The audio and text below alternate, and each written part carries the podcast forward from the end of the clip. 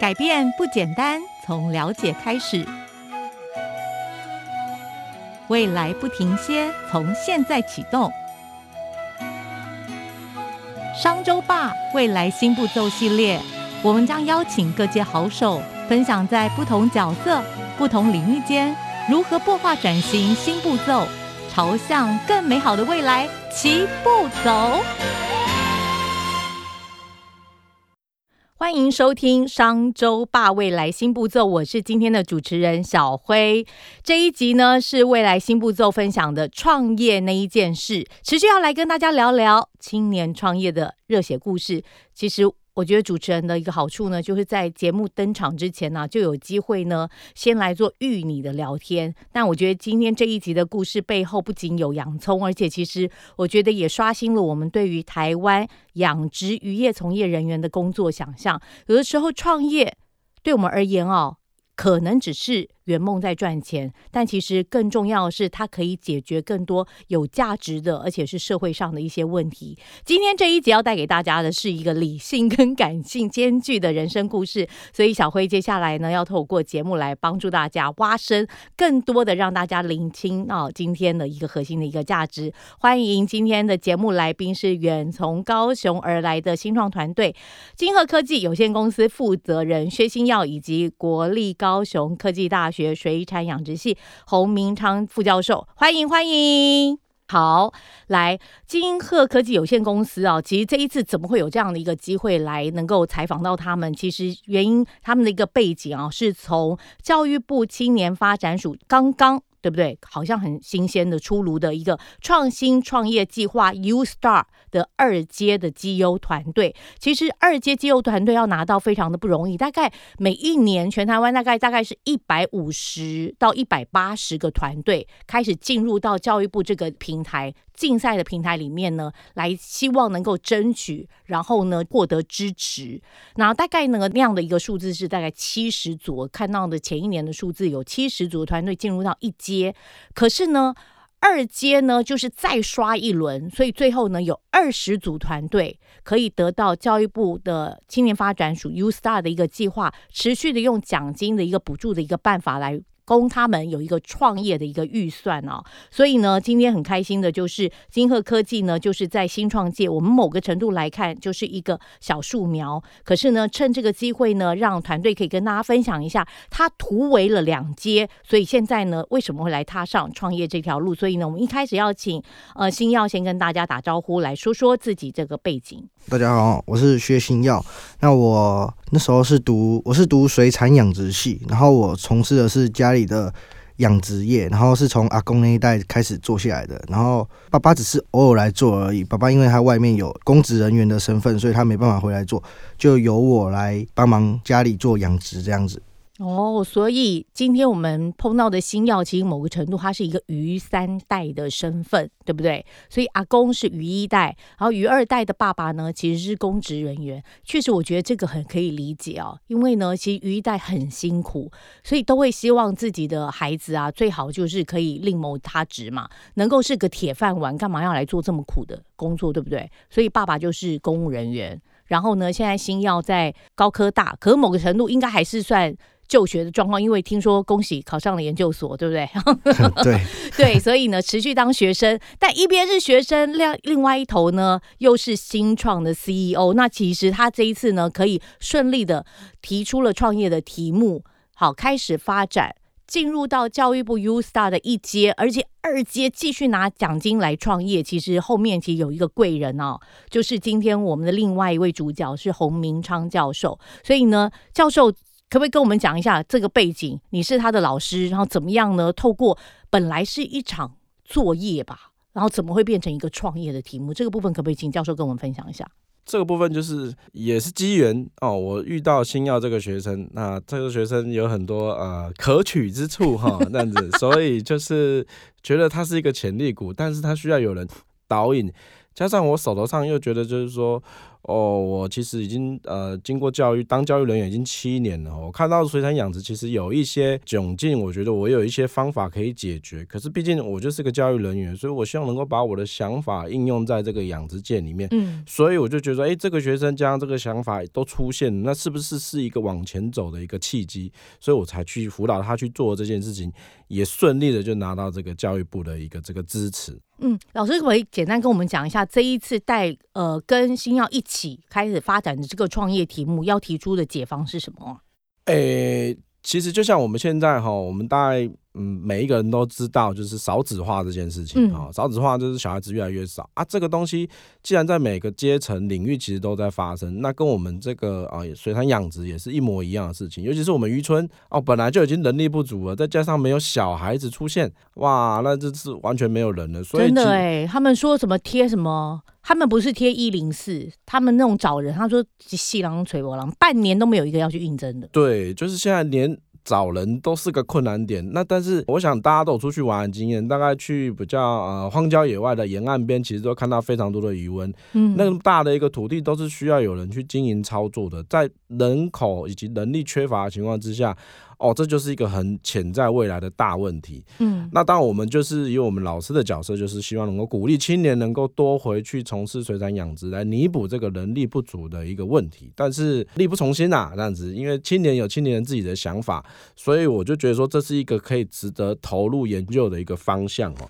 如何控制这个人力不足，能够让解决水产水产养殖现在的一个窘境哦。那所以，我提出了一个方法，就是说，是不是可以透过现在一些科技的发展，比如说智慧云端警报系统，去解决，就是说，是不是有这个机会可以解决这个问题？那为什么要做这个系统？是在于，就是说，人力不足代表，就是说，做养殖这件事情，其实要讲的很浅也可以，要讲的很深也可以啊。讲的很浅，就是它需要二十四小时有人在那边顾。这样子讲的很很深的话，就是它里面非常多的很细微的作业是必须要有人力人在旁边看的。那我在想的一件事情就是说，这个部分如果能够用智慧系统来做一个取代的话，那是不是就是可以减少人力的一个需求？那这个部分，哎，在目前水产养殖这个领域，其实我刚开始做的时候是蛮少人做，那现在开始有一些厂商进去在做这这个领域的事情。不过大家都是还在开发当中，所以其实就是说还有很大，算是一个蓝海市场。所以我觉得它是一个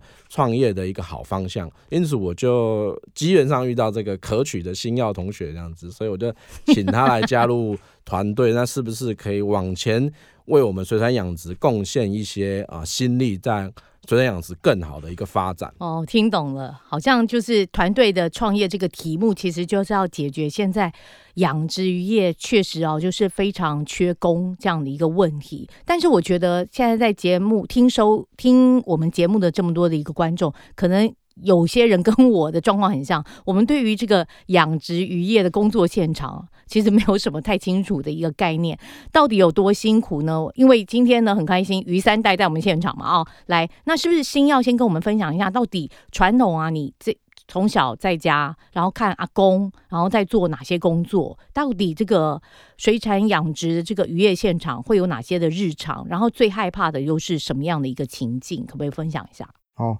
在我们养殖过程中哈，我们一开始要把鱼苗放下去之前，我们就要先先把下面的池底做一个消毒，然后消毒过后，我们把水加进去以后，我们还要再还要再杀菌，再消毒一次，然后还要再把水色做起来。接着哈，我们还要再去到鱼苗市场，就是人家专门在卖鱼苗的，从养鱼苗从国外送鱼苗刚生出来的鱼苗回来，我们就要去那里挑哈，就看去买那个鱼花，然后去挑挑鱼花回来放。嗯，然后从小鱼苗，鱼苗刚放下去的时候，你就要在那边顾了，因为早上有白鹭鸶嘛，晚上有那个暗公啊，早上白鹭鸶吃，晚上暗公啊吃。如果你没有在那边一直顾的话，你的你的那些鱼苗啊都被那个鸟都吃完了以后，你如果要再放的话，就就没什么鱼苗。所以这就是我们成本成本的那个鱼苗进进来是是一个成本，那你就是要在那边专心的顾，顾完你的成本才不会有损失。嗯，然后在我们养殖的过程中啊，我们鱼要养大的时候，我们夏天的时候是最要注意的，因为夏天的时候那个鱼很会吃，很会吃的，它大便就很多，大便多以后，它那种氨氮亚硝酸啊，就是水色就会有影响。然后如果就像现在台湾缺电嘛，三不五时就就来个停电。如果遇到停电，我们又不知道的话，那个是整池的鱼都会死光的。整池的鱼死光的话，那我们当中我们赔的就是鱼苗的钱呐，然后饲料的钱呐，还有电钱呐，还有我们工钱，如果也算下去的话，这就是我们赔的。我们会赔这些，然后再加上你赔了，你今年没有赚了，就等于说你今年就是赔钱，然后就吃土了。天啊，哦，原来这个就是养鱼这件事情，某个程度很像投资啊，一路投投投投到最后才能，如果顺利的话，才能够卖出，然后就是把钱全部拿回来。对，顺利的话，万一中间有一个闪失就不太一样。所以其实，哎，养鱼 跟种木瓜很不一样，哎，对不对？对不对？就因为种木瓜就是种在那了，然后呢，一段时间，然后去看一下出个什么，然后草，然后呢给个肥，包个袋，然后呢时间到了，哎，再找人去收果。可是好像养鱼的状况，二十四小时这个情形真的是让人觉得蛮惊讶。所以老师是不是可以跟我帮我们补充一下，为什么养殖渔业都是这么样的一个高耗人人力的一个产业啊？这个讲白一点，其实我们讲的是。像木瓜哈，像主持人刚刚提到的木瓜，其实它是植物，所以其实它二十四小时在那边，我们只要在该去的时间去看看它，哈，就其实完成所有的工作。剩下就是比如说刚播种跟收获的时候比较忙。对。但是鱼就跟我们人一样，它是活的，它会跑来跑去。哦。今天你的就像我们新要讲的那个小鱼苗丢进去，鱼花丢进去。我们除了担心受怕它被吃掉，还要担心它吃不饱，还要担心它吃喝拉撒睡是不是过得好不好这样子。那就像我们在雇一个小孩子一样，哦，小孩子哪有可能给你一个休息的时间？一定是二十四小时要去照看他。而且你像那一池的余温里面的水，我们要看的点非常多。就像我们在雇一个小孩，我们希望他的环境过得很好啊，我们希望他三餐吃得饱啊，这样他才会在有效的时间之内达到我们想要的这个上市的水准啊。那这个东西就。没有办法，因为它就是一个没有休假日的一个状况。就像我们每一个人哦，大家听众朋友的有些人都有小孩子，可能都有这个经验。小孩子就是二十四小时要去照顾他，你没有休息的一天。就算你工作放假，你回到家还是得照顾他。这就是我们在养殖上看这些鱼是同样的一个道理。为了让这些鱼能够顺利的成长，能够上市，我们就是要二十四小时去看到它。太多东西要去顾了哈，这个东西啊没有办法，因为说哎。今天国庆假日，今天元旦，然后我们就放假。我家常常遇到一个例子，就是啊，有些年轻的刚进去不懂了，他就跟着去放假了。那回来呢，当然那个心就碎了，这样子哈。那个整池的鱼的状况就是非常的不理想，然后导致于他惨赔了非常多的这个创业金，太可怕了。对，所以像鱼是一天要吃，有的吃两次，有的吃三次，它是白天吃，晚上吃。像我们养丝木鱼的话，丝木鱼是从早上早上开饲料就让它吃整天的，然后晚上就是它休息。哦，是，可是所以我听到最害怕就是怕停电嘛，就是怕水里的氧不够。对，因为早上停电是比较没有关系，因为早上有阳光，阳光跟水里面的藻会行光合作用，但到了晚上，植物就是行呼吸作用，它就是会吸收氧气，然后释放出二氧化碳，所以这时候我们水车。它是负责供氧系统的，所以水车到晚上这时候是很重要的。然后加上夏天，我刚才有说到，夏天如果水质不稳定的话，有时候你水车正常在那边走，鱼也是会受不了的。哦，哎，我问一下，因为我也认识一些业者啊，其实也是现在的一些 SI 业者，他们也有做一些套装的 package 进入到那个渔业的现场。好像也是有一些什么监控啊，就是电控啊，然后让那个水车可以动可以打的一个状况。然后呢，万一就是真的停电了，它应该就是会有一个警讯的东西嘛，然后来通知就是管理者，应该就是你或者是阿公，然后呢去现场是不是重新启动？那到底现在的现你们看到的问题，老师这边部分也要再多教我们一点。到底现在我们提出的解决方案跟现在市场上的套装的这个服务有什么差异？到底现在余温现场的管理者真正碰到的痛点核心是不是没有被满足啊？这个主持人敲到重点，这样子其实没有办法被满足，因为说实在的，在渔民这一块的利润，呃，对于这些业者来说，相对来说是低的啊。还有就是渔民，就像他是二十四小时在工作的，所以。当他设计的这些监控系统有问题的时候，他希望这些业者能够马上派工程师来，哦，派水电来来这边做维修的时候，其实是找不到人的，能够愿意跑到余温里面去做。这些相关的啊智慧服务的厂商真的很少，好跟我们其他领域的这个比较起来是很少。这也是为什么我希望请新要干脆就请渔民哈，请他们这个渔三代年轻人在这个地方创一个智慧产业，嗯，哦，直接解决这个当地的这个问题。嗯，对，因为前面啊，就是老师有提到说，这个智慧云端警报系统开发这个 idea，其实就是要来解决目前现场就是缺工，而且呢，不仅是缺工，另外一个是似乎现在的解决方案并没有解决到目前真的余温市场。它的一个解决的一个痛点，对，所以是不是这一段是不是可以请先要讲一下，说你们提出的一个解决方案的差异化是什么？然后呢，可以解决人力的需求这个样问题吗？可以，就是因为我们现在有开发一个是停电警报系统嘛，这就解决了我们余温渔民在场就需要驻场二十四小时的这个问题哦。我们可以像我们在半夜的时候，我们可以好好的睡觉，不用想说，嗯，我半夜。半夜的时候，我还要再起来巡一下水车是不是正常。然后我们凌晨的清晨的时候，又又要再早起起来看一下水车是不是正常哦。当我们装了这套系统以后，我们就可以很安稳的算休息吧。可是我听到现在的市场东西，它也是一个警告讯，也是一个警示系统，它也会通知渔民说：“哎，现在水车不打了，不是吗？”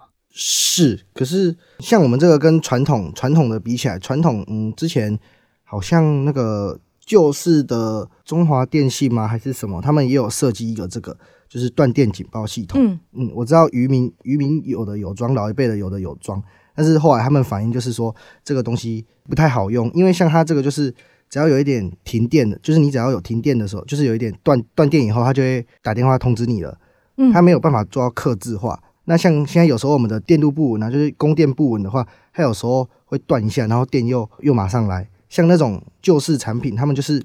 就算你这样子顿一下，然后电又来，他还是会打电话通知你。导致说老一辈的有可能他的余温在 A 点，然后他要骑车骑骑一段骑个十几二十分钟的路程在 B 点，来到这里的时候，他就觉得奇怪啊，他不是通知我停电啊，怎么怎么来这里？我来现场看是好的这样子。那我们这一套智慧警报系统呢，它是可以做到克制化的，我们可以设定说。依照我们余温现场的状况来设定，说我们参数要设多少，然后它的它才会进行打电话或传讯息通知这样子。嗯，可是我知道打电话传讯息害怕就是，举例像刚刚讲的是一个电信公司的服务嘛，延伸性服务。那要是停电的话，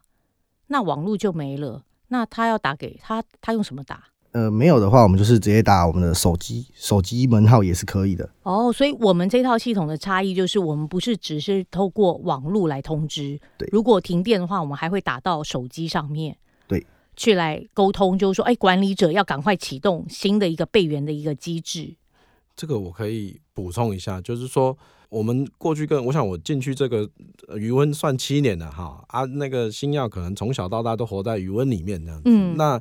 说实在，老一辈，呃，就算我自己的爸爸妈妈也是一样，他们对网络其实还是没有那么熟稔，所以其实会有呃网络不好操作的问题。那再来就是说，现场的网络其实也会有一个问题，就是说，就像新耀讲的，我们现在因为缺电，所以常常给你停电的时候都没有电了。你家里那台 WiFi 或者是你余温附近的那台 WiFi，其实也没有电啊，它怎么会有网络讯号跑出来？所以说。为了解决这个问题，我们就希望能够说，哎，能不能开发不是吃一般这种 WiFi 网络，嗯，才能够传送讯息的这个方式，才想到说，啊，其实最古老、最有用的就是有线电话，或者是像我们现在人手一台的这个手机，那它吃的频率是不一样的，所以我想说，那我们就利用这个频率来做这个打电话这个动作，而这个获得这个很多呃语文组的一个呃热烈回响，因为他们觉得。习惯了啦，就是老一辈人就觉得接电话这件事情跟我们现在年轻人不一样。我们年轻人都是抬低着头看讯息，说哎谁找我这样子。但老一辈人是用耳朵听，哎电话来了，电话来了，哦赶快去，赶快去。所以这个方式就是说，哎有效的解决就是说我们跟其他系统商的一个不同问题。毕竟我们是在。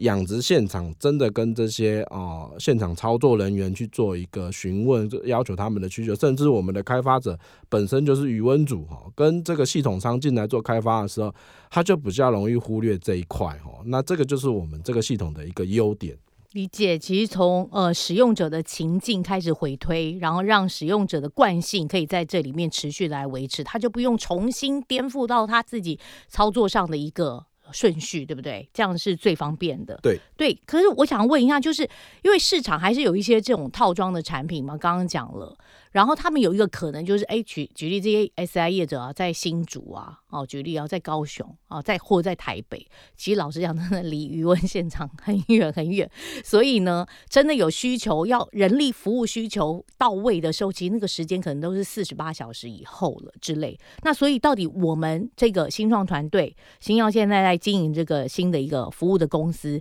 啊，服务的差异性还有我们的竞争力在哪里啊？哦，这个部分哈，我先替星耀啊导个印哈，嗯，就是说，诶，我就是我们学校扮演的角色，就是提供技术的研发端给新耀那边去做。那这考虑到就是说。就像刚刚主持人讲的，新竹的团队要下来中南部这边做服务，基本上就是个困难。那这个就第一个就是这个就是新药团队这个的优势，他们就在现场了。所以当有什么系统上面的问题的时候，他们就可以立刻到现场去做一个解决的问题。而鱼鱼鱼温这件事情，其实说实在，他们要求的就是快速，因为当它的鱼池有问题。他不希望他的鱼池有任何状况的时候，他当然希望他这些买这些服务、买这些系统商、买这些设备的这些相关人员能够立刻来到他的现场，来替他做这个服务跟改善啊。再来就是说，因为技术掌握在我们这个系学校里面的研发部门，其实我们还有一个跟我们合作的这个工程师，其实也是在这个新药的团队里面。等于说，我们并不是他不是孤军作作战。哦，他帮我们在地解决在地的问题，我们提供背后的技术资源跟这个策略资源，让他去做哦更有效的一个运用。然后再来就是说，呃，以我所知道的，就是目前系统商在我们台湾大部分的情况是。他们都必须仰赖，就是有些科研团队，就是他们是委外外包出去做电路板的设计，做很多呃晶片的上面的一个应用的设计这样子。所以当每次有问题的时候，就会跟你说好，好，比如说余温有问题了，渔民打电话给系统商，系统商说好，那我们请我们工程师去处理。那工程师就说哦，然后我们先打电话给外包公司，他看看那个基板有什么问题，外包公司还要再排时间再进去。哇，这个一下来，这个时间早就超过渔民能够忍受的一个这个限制里面了哈。所以在我们来说，我们这也是我们这个团队的一个呃核心的一个优优势的地方。我们可以直接，今天渔民有这个状况，他觉得他的厂子每个地方的厂子地理位置需求都不一样，我们可以根据他的需求设定，直接修改电路板，直接修改这个晶片走的一个这个方式哈。来对应这个渔民他所要的需求，所以这是一个优势。再就是因为什么都是我们自己做的，外包有外包的钱哈，这个钱是差很多的哈。那这部分大概从新药那个部分他去推广的时候，他就觉得说，哎，它的价格跟他们当地其他系统上的价格真的是啊，蛮占优势的。哦，因为技术在我们自己手上嘛，对不对？对，所以其实的话，我们就是可以很快速的修正跟克制某个部分，然后让使用者，因为不同的余温可能还是有不同的一个场景、不同的设定，因为它养不同的鱼嘛。对，嗯，就是对不对？我们它的参数之类的参数都不太一样，调整了。还有比如说每个地点，有的比较内陆一点的，有的比较靠海边的哦，那个特别容易坏、锈死的，都会造成这个元件上面有一些小问题，就不至于影响元件的。大功能，但是常常会有一些小问题，所以就变成我们常常要派人去做维修，甚至去安装的时候，还要根据地上面的地理位置，而找到适合的点，说哎，这个点比较适合。那这个大概就是其他系统商可能没有办法解决的一个问题。我我们家的优势就出现了，对不对？那哎，继续往下问哦，就是因为我们团队其实就是今年。应该是今年对 U Star 的那个创新创业计划的那个二阶的一个队伍嘛，所以问一下，就是我们这个老师，你带领团队开始思考，特别是新要发展这个主题哦，是一开始想好就投件，然后就得奖，还是说这有一些流程吗？你在学校里面花多少时间 cook 吗？那当然，接下来也要问新耀，就是说现在的一个下一阶段的一个规划会是什么？其实很早之前我就觉得。能力绝对是余温的一个问题，对，就是渔村里面一个问题。那这边要跟大家再补充一下，就是说我们这些年轻人，新一代的年轻人跟我们老一代的这个年轻人比较那不一样。在我爸爸哦的那一代，他们就是哦苦干实干，每天守在那边二十四小时去做，所以就算没有这些智慧监控系统的帮助，他一样能够把余温给做得非常好那样子。可是他的牺牲的点就是他二十四小时都得待在食那个余温里面，真的是没有生活，没有毫无生活品质哦，就是鱼一出事他是守在那个地方，因为他是以前的那个年代，大家比较辛苦。好卖出来的鱼，其实也是外销卖卖出去，自己能吃到几条都是个问题。可是，一旦有损失，他可能是跟啊他的好朋友或者他邻居借钱来养的，他除了要赔饲料钱，还要赔电钱，还赔很多钱，所以他很舍不得啊，他一定要守在那个地方，好看着他的鱼开心、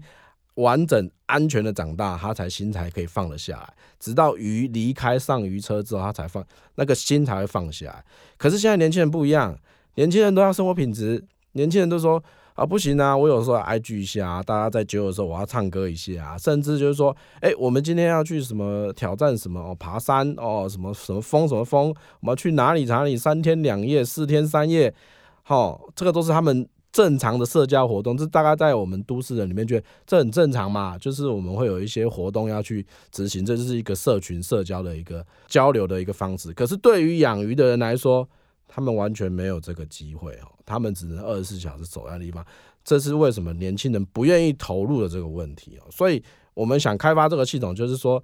年轻人不愿意投入，那不愿意投入原因，其中有一个原因就是，诶，他没有任何时间去完成他的社交的一个联谊活动。那是不是我们可以透过科技帮他解决这个问题哦？那这个部分就要请星耀来看，就说你觉得有没有解决这个问题哈？有，星耀觉得呢？有。就是像我啦，以我来说啊，就是像像这样子，朋友啊，同台之间要揪啊，就说，嗯，我们晚上要出去啊，像我们出去唱歌啊，出去喝喝个酒啊，像我就不行，因为传统的水车就是我人要到现场去开水车才有办法。那如果做了我们装了我们这种刻字化的话，我可以从远端就开水车，然后来看我的水车有没有正常在运作。我人当下在唱歌，我还可以顾到余温。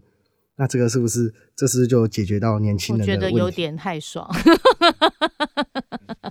对，那现在嘞？现在好像在当兵。对啊，当完兵之后，我下我下当完兵之后，我的下一阶段我会想要去类似我们跟，因为我是渔民嘛，渔民跟渔民推销我们的产品，我觉得这个是最有优势的。比起外面那种工程师那些厂商来来讲哦，他们讲再多，就是他们讲不到渔民的那种。心坎里讲不到他的痛处，这样子，他们根本他们不懂我们现场需要的是什么。但因为我是养殖业者，然后本身又是渔民，所以我来跟他们讲，跟他们推广，我可以讲到他们他们的痛点。那如果讲到讲他们痛点，他然后价格，像我们可以克制化，我们又没有外包，我们价格一定是比外面的厂商还要低。那如果价格又有吸引到，就是价格不贵，他们能接受的话，然后又可以解决到他们痛点，我相信。渔民他们一定是会来使用我们的产品。嗯，所以你现在第一个目标要打动的是鱼一代，然后还有很多集像你一样的鱼三代，对不对？嗯，目前是鱼一代居多。哦，但像我阿公啊，用我阿公来讲，就是我阿公一开始也不相信，不相信我做这个是可以的。他们老一辈的就是已经习惯说要到现场去看，但是自从我装了这个之后，我发现我阿公最近好像。起床的时间都比较晚，他就是 他就是会比较安心，就是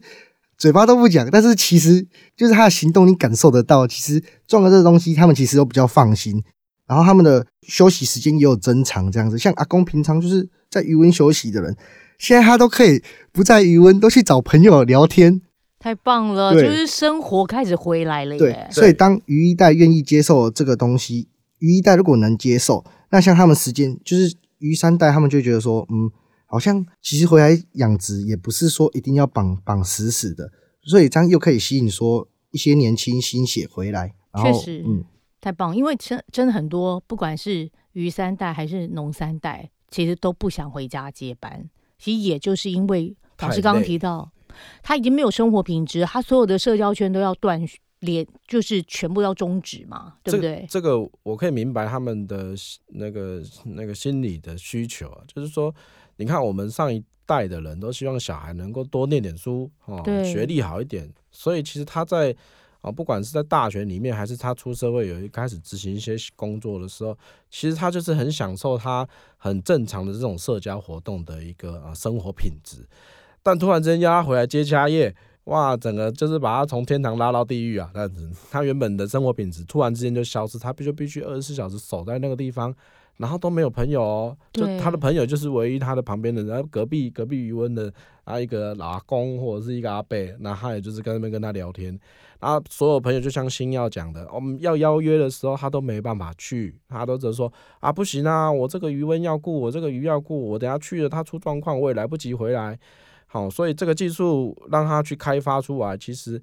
啊算是第一个契机，可以解决我们现现现阶段年轻人不愿意回去。的一个需求，嗯，今天真的很开心啊，能够邀请星耀还有老师来到我们的节目当中。其实刚刚访谈中呢，其实星耀创业故事。蛮特别的，怎么讲特别？其实它是从学校的一个作业嘛开始发展，然后呢就变成了一个创业的题目。那这个题目呢再组成了一个公司，然后持续的透过呢呃教育部青年发展署的 U Star 的计划来支持他那个创业最前面那一桶金。对我觉得其实真让人觉得很感动，因为诶不容易耶，大部分时间。我们去学校都是在学习嘛，那 感觉好像星耀很聪明，知道要不仅是学习，还可以拿了很多的一个资源来成就，对不对？自己呢，就是阿公手上一路经营的这个余温的这一个生意，那从学校常见的一个孩子变成创业家。其实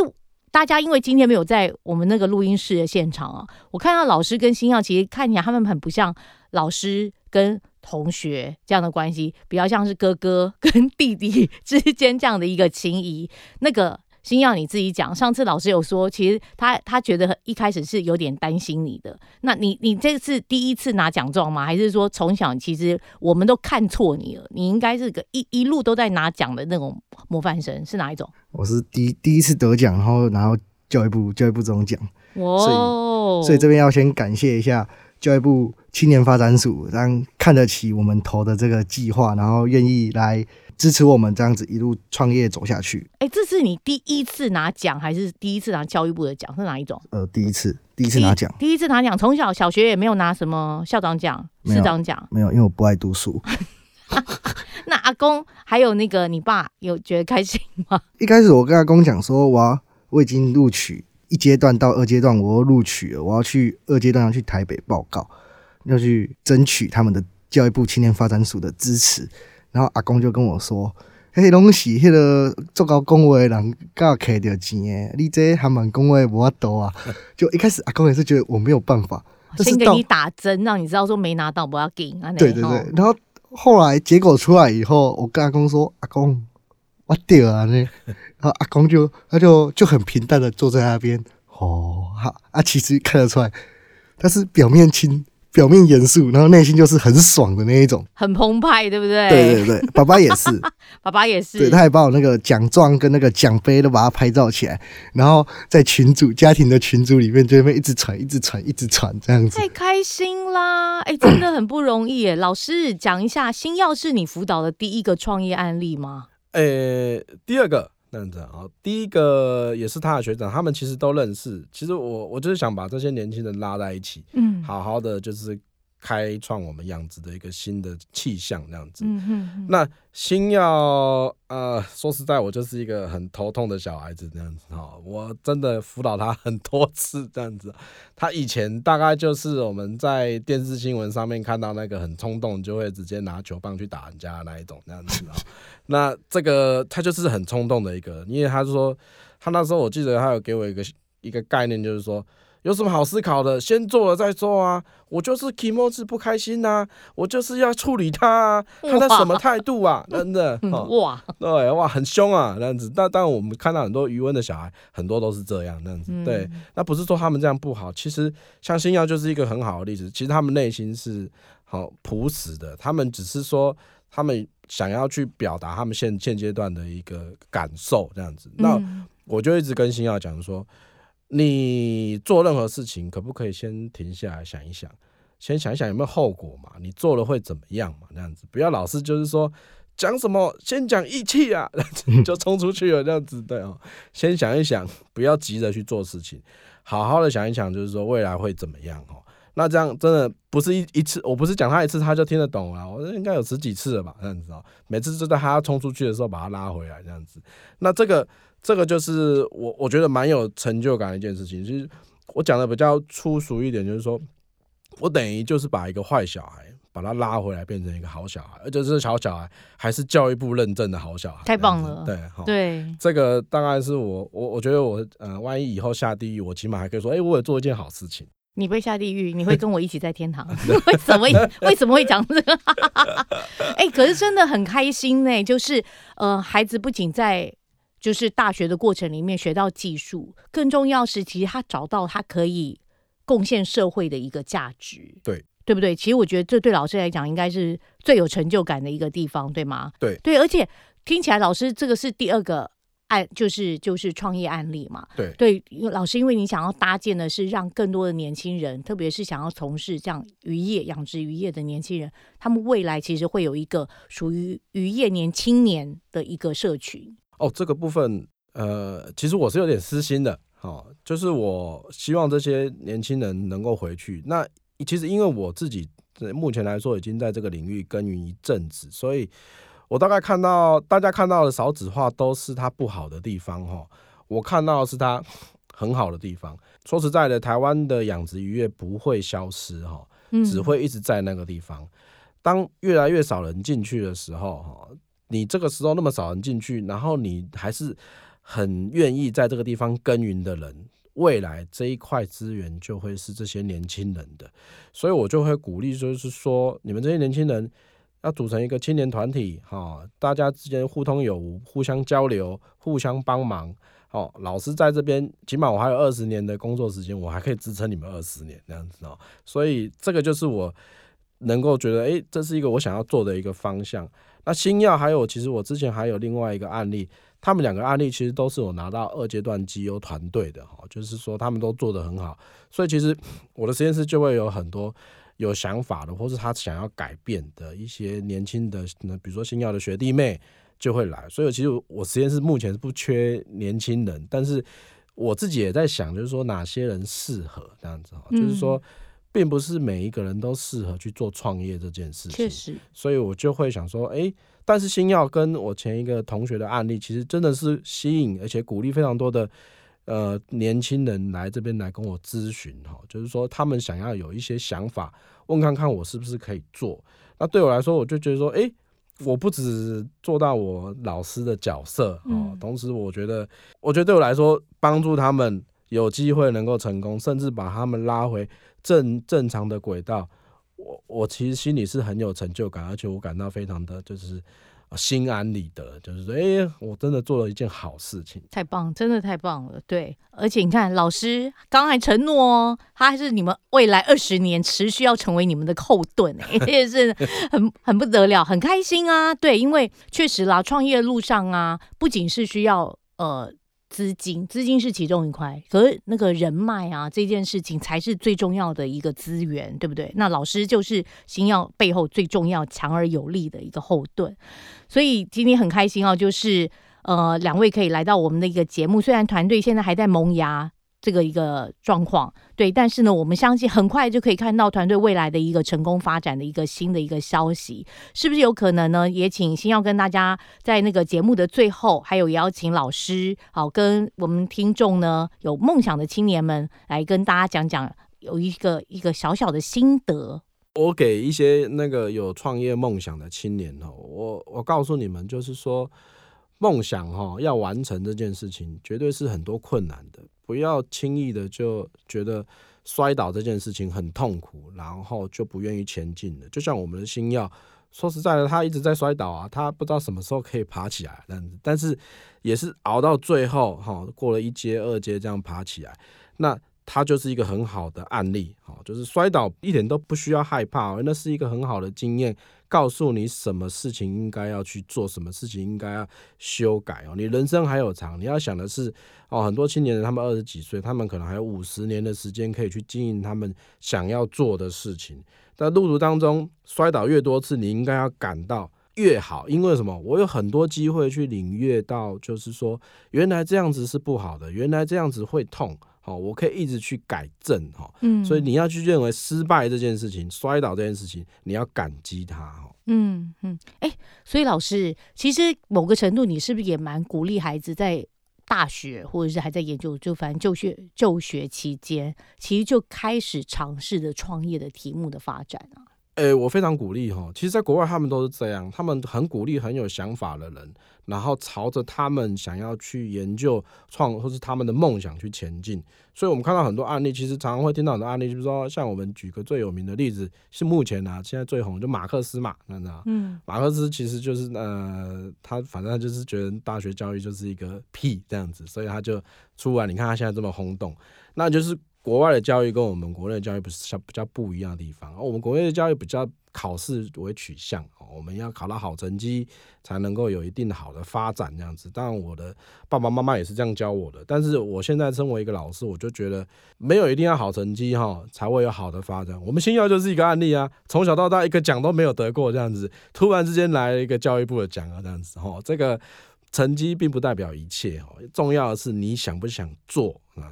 嗯，而且好像听起来在就学期间创业，某个程度也是风险最低的时候，因为他在学校里面可以得到很多资源嘛，不仅是老师的支持，或者是学校同学人脉，还有就是各个不同技术学院啊，有没有透过跨系跨校的一些整合？其实更容易凑成这样一个组成一个好的团队。对，这也是我最近看教育部的方针。其实他投了很多的资源在年轻人这一块，不管是在大学这端的经营，还是青这个青年人想要主动跟教育部去做一个申请或支持的时候，这样子他都很鼓励，因为他觉得。有想法、有这个实践能力才是重点。成绩好像并以现以现在的这个世界潮流来看，并不是分数不是唯一指标，不是唯一指标。对对对，好，那接下来是不是也请星耀跟我们的听众说一句话？好，我在这里要先谢谢谢谢我的老师，老师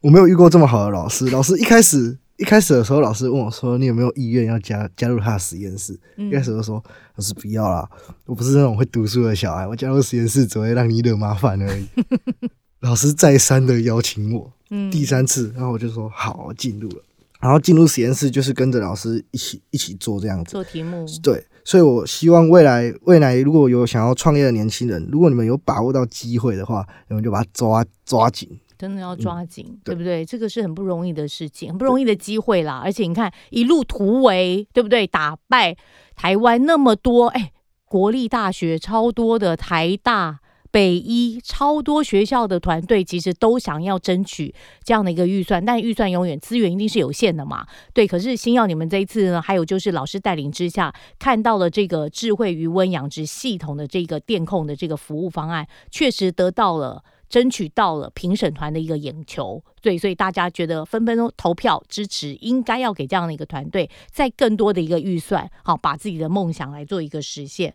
非常感谢今天金鹤科技有限公司负责人新耀，以及国立高雄科技大学水产养殖系洪明昌副教授带来的精彩故事。听完二位的创业故事，给我很大的感动跟感触。特别是啊，金鹤公司呢，它的这个创业题目其实是来自于课程的必修学分。那这样的一个必修学分带动的一个创业题目呢，非但不是异想天开。而且很接地气，因为它正好连接的呢，就是星耀自己的一个家庭一个背景啊，养殖渔业的一个现场，解决人力的一个痛点。那透过这一次的一个故事呢，我们也发现，其实台湾的教育现场正在改变。我的记忆当中啊，其实一个教学的一个课程的一个模样，就是呃，老师。提出说明，然后呢，孩子知识化的学习。所以过去啊，一个班级里面最聪明的人是谁？其实就是老师，因为呢，我们呢学生就是把老师教我们的东西，呃，成为一个答案，然后每次呢在问题出现的时候呢，就把它填写进去啊，就变成一个知识型的一个学习模式。但是呢，像今天的一个教学的一个方法，确实就是鼓励了孩子啊，鼓励了同学在探索这个问题的同时呢，寻找新的解决方法，而且这样的一个解决方法，未来是可以应用到。教学现场或者是产业现场里面发生真正的一个改变，让改变可以看得见的一个最美好的一个案例。所以呢，如果我们今天在收听这一集节目的前面，您也是学生，或是呢你是教学现场的老师，我们盼望啊彼此都要珍惜每一堂课的一个时间，宝贝们，你们要好好的享受这个在学习的课程里面呢拥有的一个这个资源，而且现在政府也提供了非常多的一个呃新新创或者是创业的一个资源的一个服务面向，包含了教育部青年发展署的 U Star 创新创业计划，或者是呢像经济部新创及中小企业署、文化部地方政府的青年局处啊，其实都有非常多的资源可以来支持你，让自己的梦想有机会成真。创业这件事情确实不是人生的必选题，但是创新这件事情我们都不应该错过。这样的一个解方呢，可以解决自己、家庭还有社会上更多人跟你一样有这样的一个痛点的一个需求的期待。我相信可以成就你更多的一个自信，而且呢，让你自己的生命价值跟眼光也与众不同。再次感谢星耀跟洪教授，期待未来能看见金克科技。的一个产品呢，快快的一个量产，很快的我就要带着啤酒去找阿公聊天喽。谢谢大家，今天的节目就到这儿，未来新步骤。我们下次见拜拜。